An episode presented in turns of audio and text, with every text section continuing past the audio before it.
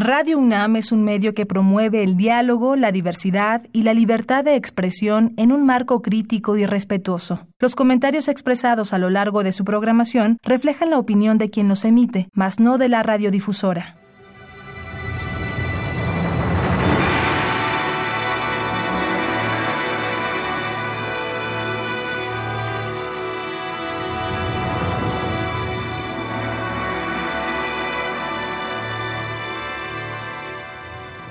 Radio Universidad Nacional Autónoma de México presenta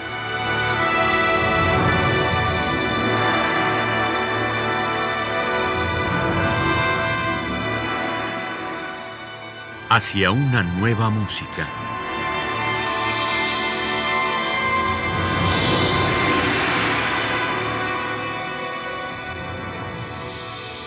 Programa a cargo de Ana Lara.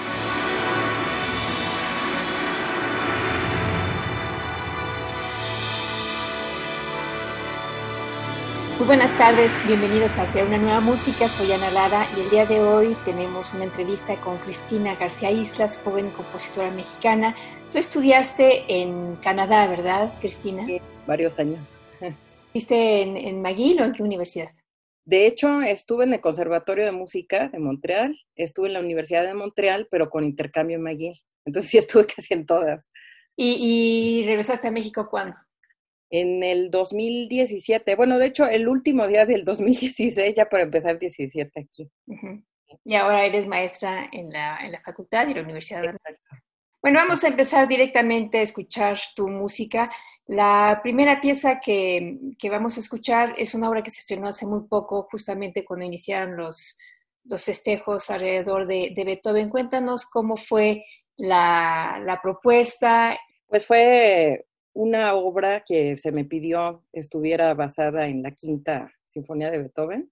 Eh, realmente, pues al principio dije, pues no sé qué voy a hacer, porque es una obra muy conocida y pues es, es este, difícil querer retomar temas tan, ya tan conocidos, ¿no? Entonces, la idea fue eh, basarse, ya sea desde el punto de vista la partitura en sí o bien el simbolismo de la sinfonía. Entonces, pues yo lo tomé más desde el punto de vista simbólico de, la, pues, de lo que se conoce que, que fue la sinfonía del destino, ¿no? Que, se le dice tanto así. Y ya a partir de esta, de esta idea del destino que toca la puerta, eh, pues yo empecé a desarrollar mi, mi, reflexión, ¿no? Mi reflexión para comenzar a escribir una obra basada en si ya el destino está dentro de, de, de nosotros, o sea, de la humanidad, qué vamos a hacer con este destino. Entonces, a partir de este, de este pensamiento, empecé a desarrollar la obra. Fue un encargo de la Dirección General de Música de, la UNAM y pues este, comencé al principio de una forma pues un poco indecisa por el aspecto de la, digamos, de, de, de, la música eh, desde el punto de vista melódico, porque quería hacer una alusión a, pues, a la oración al canto del Señor ten piedad. Y pues sí, al principio cuando le empecé a, pensar, pues dije que era una locura. Y al final, pues aunque es muy sutil, ¿no? Se necesita realmente querer buscar la línea, pues sí, sí la tengo, ¿no? Entonces, pues ahí empecé a, a juntar estas ideas, ¿no? Simbolismo, eh, un canto externo, no tanto porque yo sea religiosa, sino la necesidad de implorar a Dios, pues que nos ayude, ¿no? Y, y pues sí fue muy fuerte para mí después de eso, porque pues hemos visto cómo llegó esta contingencia y pues este, realmente está envuelta en este tipo de sentimientos, ¿no? ¿Qué hacer? ¿Qué hacer este, ante un mundo donde el destino entró y ahora pues hay que pedir, pedir a Dios pues que nos, nos escuche, ¿no? Es, es, es eso en lo que está basado al final eh, el, el canto de la obra orquestal, ¿no? Pero es una obra súper dramática. Exacto, por, por lo mismo de, de, que tiene este simbolismo del doble sentido del destino, ¿no? Que para Beethoven, pues, bueno, se sabe que hay muchas anécdotas de esta obra y algunas anécdotas pues son más mito, ¿no? Pero dentro de todo, pues sí, exactamente es el Señor ten de nosotros. ¿Por qué? Porque ya estamos viviendo una época muy difícil una época pues que está llena de situaciones como la estamos viendo, ¿no? pues una guerra, una guerra por subsistir y pues una guerra de todo, de todo tipo y pues eso es lo que yo también quería que se sintiera, ¿no? Esta fuerza de, de, la, de la parte humana que requiere algo mayor para sobrevivir, ¿no? Bueno, pues vamos a escuchar Love Have Mercy on the 21st Century de Cristina García Islas, una obra que formó parte, creo que fue el primer concierto, ¿no? De, y de hecho fue la gala, la gala de inauguración.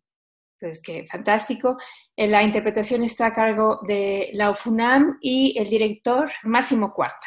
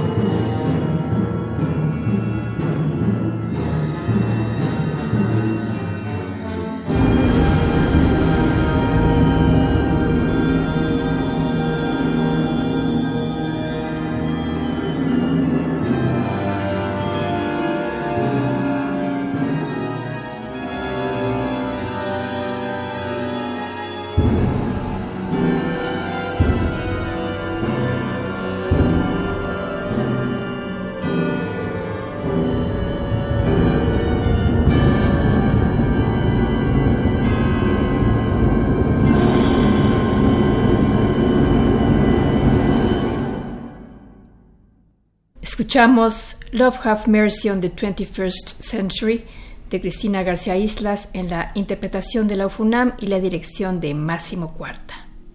Bueno, la siguiente pieza que vamos a escuchar se llama Nalu Um, que significa Madre Tierra en maya. Cuéntanos de esta obra. Pues esta obra eh, también orquestal, pues es una obra que toca la, también la necesidad de, estar en contacto con Dios y la naturaleza, pero desde el punto de vista creador, ¿no? No, no la parte fatal o la parte pues este, emocional humana en cuanto a un, una catástrofe o, una necesidad de, vivir, sino al contrario, es recibir la fuerza, porque mi música, bueno, siento que siempre ha buscado esta fuerza energética, la fuerza de la creación. Entonces, lo que yo estaba buscando con la obra es justamente eh, emitir una música melódica, porque pueden notar que mi música sí tiene melodía, eh, pero dentro de un ambiente de texturas y de un ambiente más, este, pues haciendo alusión a esta fuerza, a esto que sale de la tierra, a esto que lanza la vida, ¿no? Entonces, es un simbolismo, no es tanto que agarrara un texto y dije, ah, pues voy a expresar la creación de la tierra según los mayas, no, para nada. O sea, simplemente es que, que inspira desde el punto de vista color, instrumental, sentimental, emocional, esta fuerza pues que, así le llamé, ¿no? Pues es Nalum, y que de alguna forma era para mí una ofrenda, ¿no? Así como una, una, especie de regalo que yo hacía a Dios, pues por tantas cosas que nos ha dado la vida, ¿no? Entonces, si te das cuenta, es un contraste en cuanto a la otra obra, es un contraste en el aspecto emocional. Aquí se busca la fuerza, pero pues, como decía, para crear algo, no para suplicar o para enfatizar una catástrofe, ¿no? Bueno, yo, yo encontré que en las dos piezas hay un dramatismo bastante fuerte, este, pero en esta última hay una parte que es mucho más rítmica, hasta uno podría pensar que algo así como una alusión alguna danza indígena. ¿Es, ¿Es así? Pues bueno, si es que se oye, eso no fue muy consciente que digamos buscar esta alusión de la danza. Pero sí, por lo mismo que se habla de madre tierra, es, pues yo puedo decir que sí tengo una imagen de una fiesta, una celebración de vida, ¿no? O sea, en ese aspecto puede ser que de forma más inconsciente sí haya referido, pues, pues una danza a la, a la vida, ¿no? Pero no, no fue algo que, que quisiera buscar así exactamente. Oye, eh, también leí en algún lado que esta obra fue nombrada Herencia Cultural de Jalisco. ¿Qué significa eso? Bueno, lo que sucede es que fue parte de un, de un concurso nacional en donde pues las obras que fueron seleccionadas dentro del concurso pues fueron archivadas como acervo. Realmente pues es un concurso que se lleva a cabo, no sé si vaya a continuar, pero se lleva a cabo determinados años, no sé si cada dos o tres años, y, este, y pues se van archivando estas obras dentro del acervo. Más que nada es, este, es una situación así de, pues simbólico, ¿no? Ajá, ¿y esta, esta pieza ganó el concurso? No, no ganó el concurso, pero fue una obra este, muy, digamos, pues fue valorada, la volvieron a buscar. El día del concurso no lo gané yo, pero me buscaron para que la metieran en un festival de, de allá de Jalisco, que se llama así Festival Cultural de Jalisco. Entonces la incluyeron posteriormente en este festival. Ok, y esa es una obra de 2018. Exactamente. ¿Y la interpretación que vamos a escuchar es de quién? De la Orquesta Filarmónica de Jalisco. Con Jesús Medina. Muy bien, pues vamos a escuchar Nalu Um de Cristina García Islas.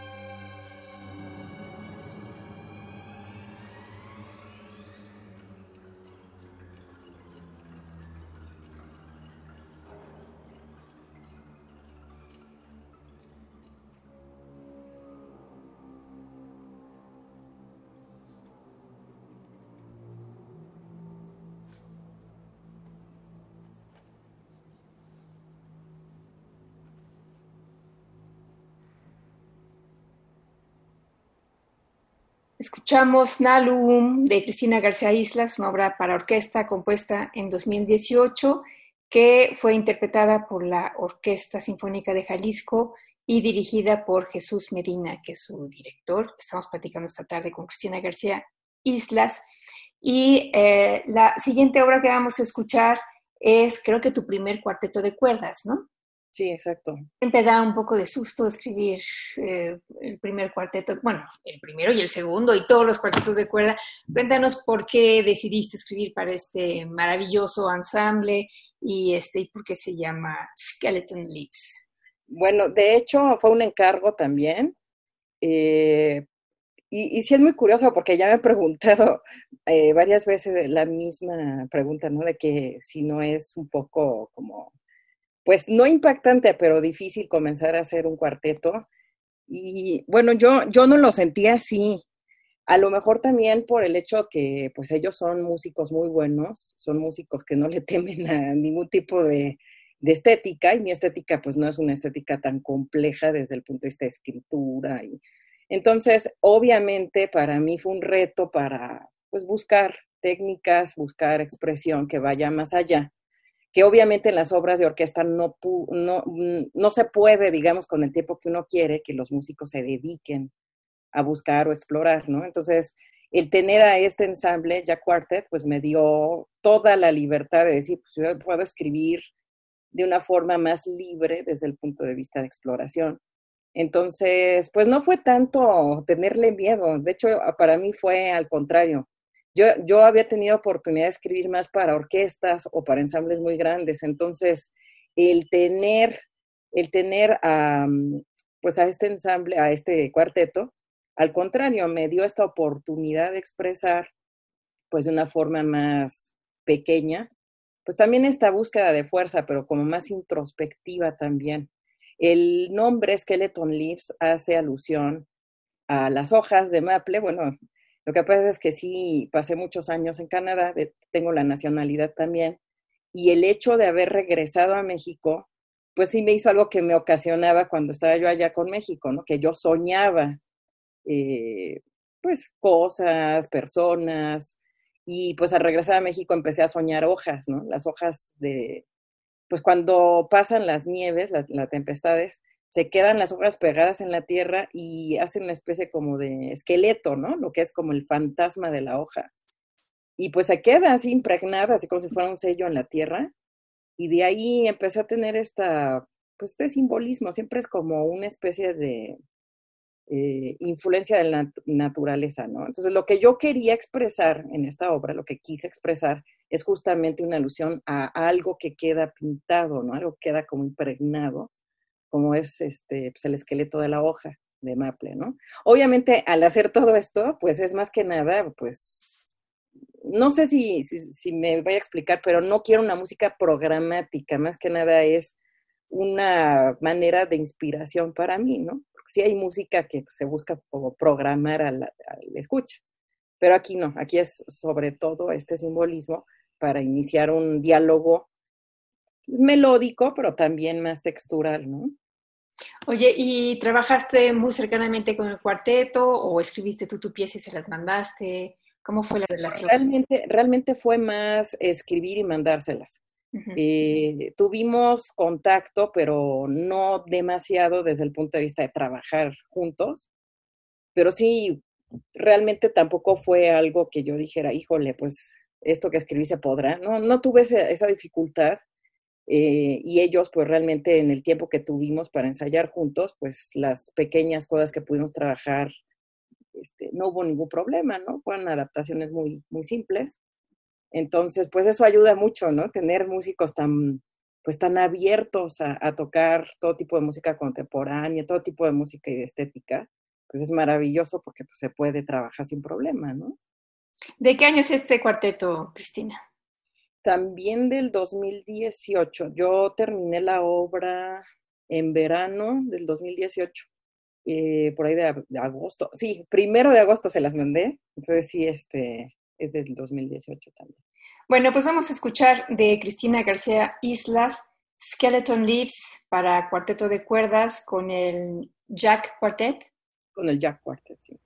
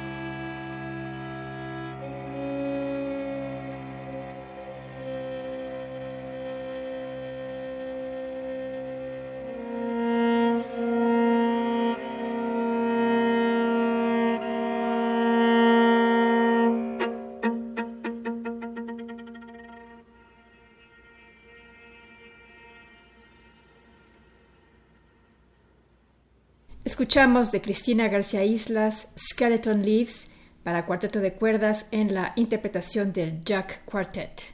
Gran parte de, tu obra, hasta donde yo sé, eh, está enfocada a la orquesta.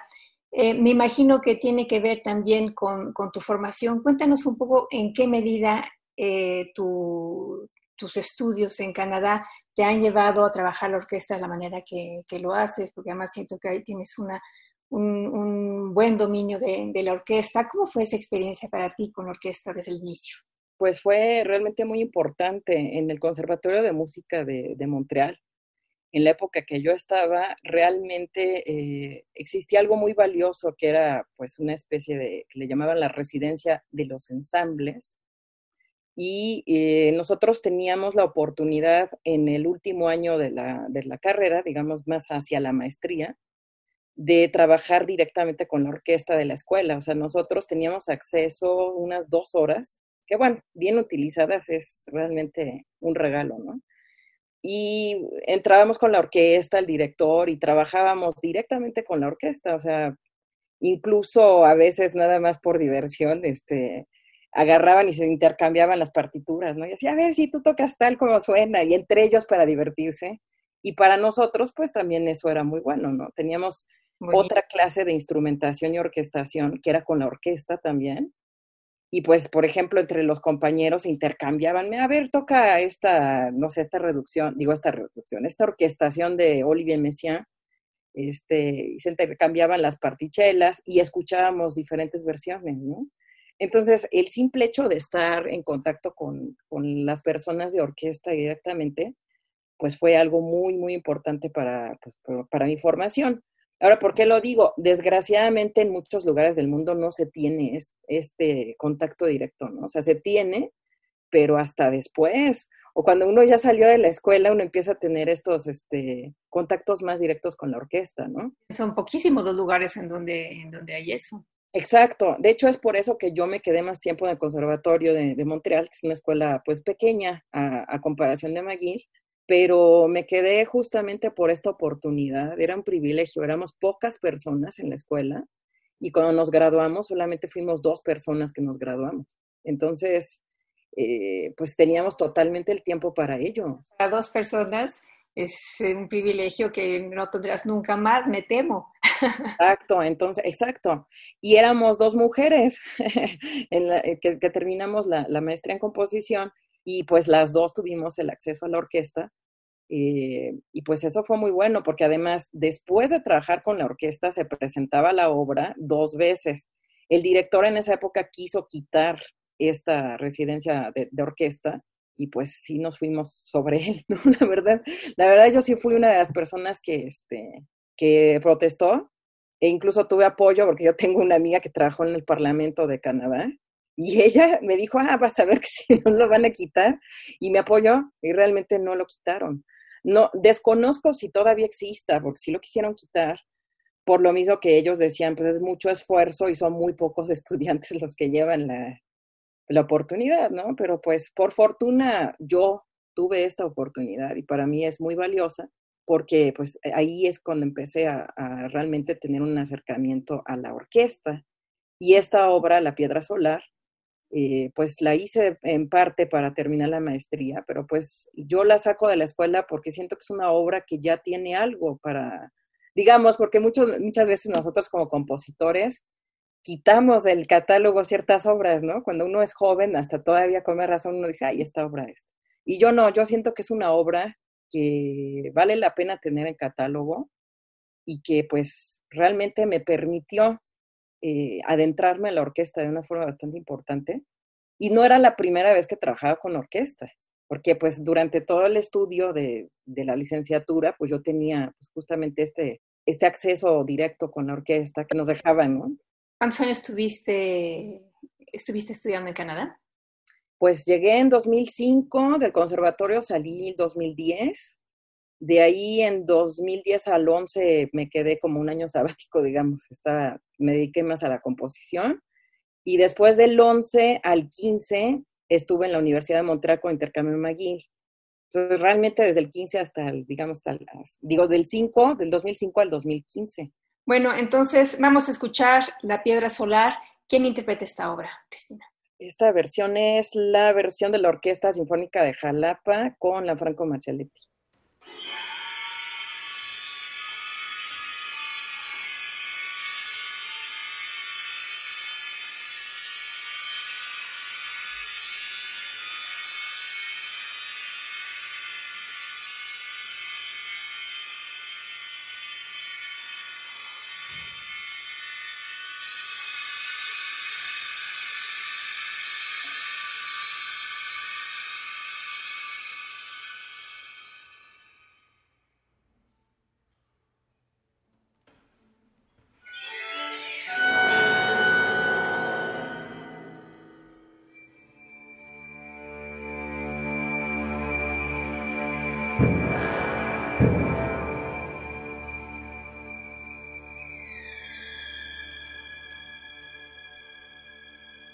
Bye.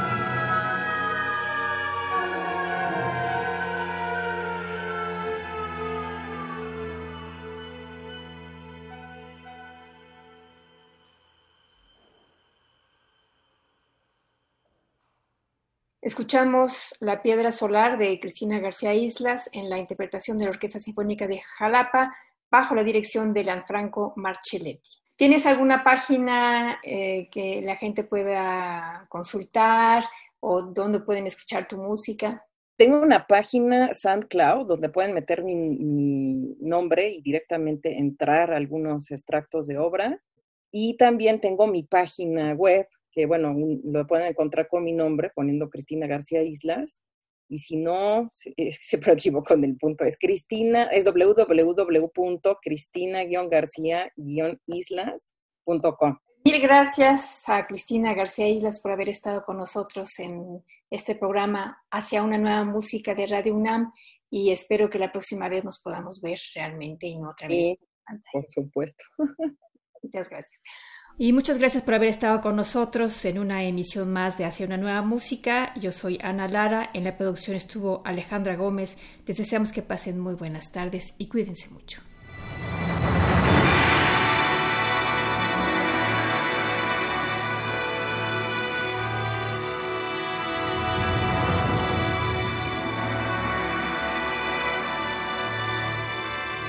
Radio Universidad Nacional Autónoma de México presentó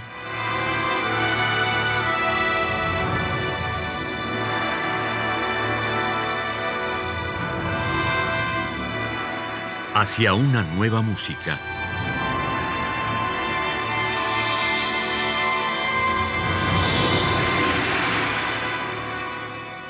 Programa a cargo de Ana Lara. Radio UNAM. Experiencia sonora.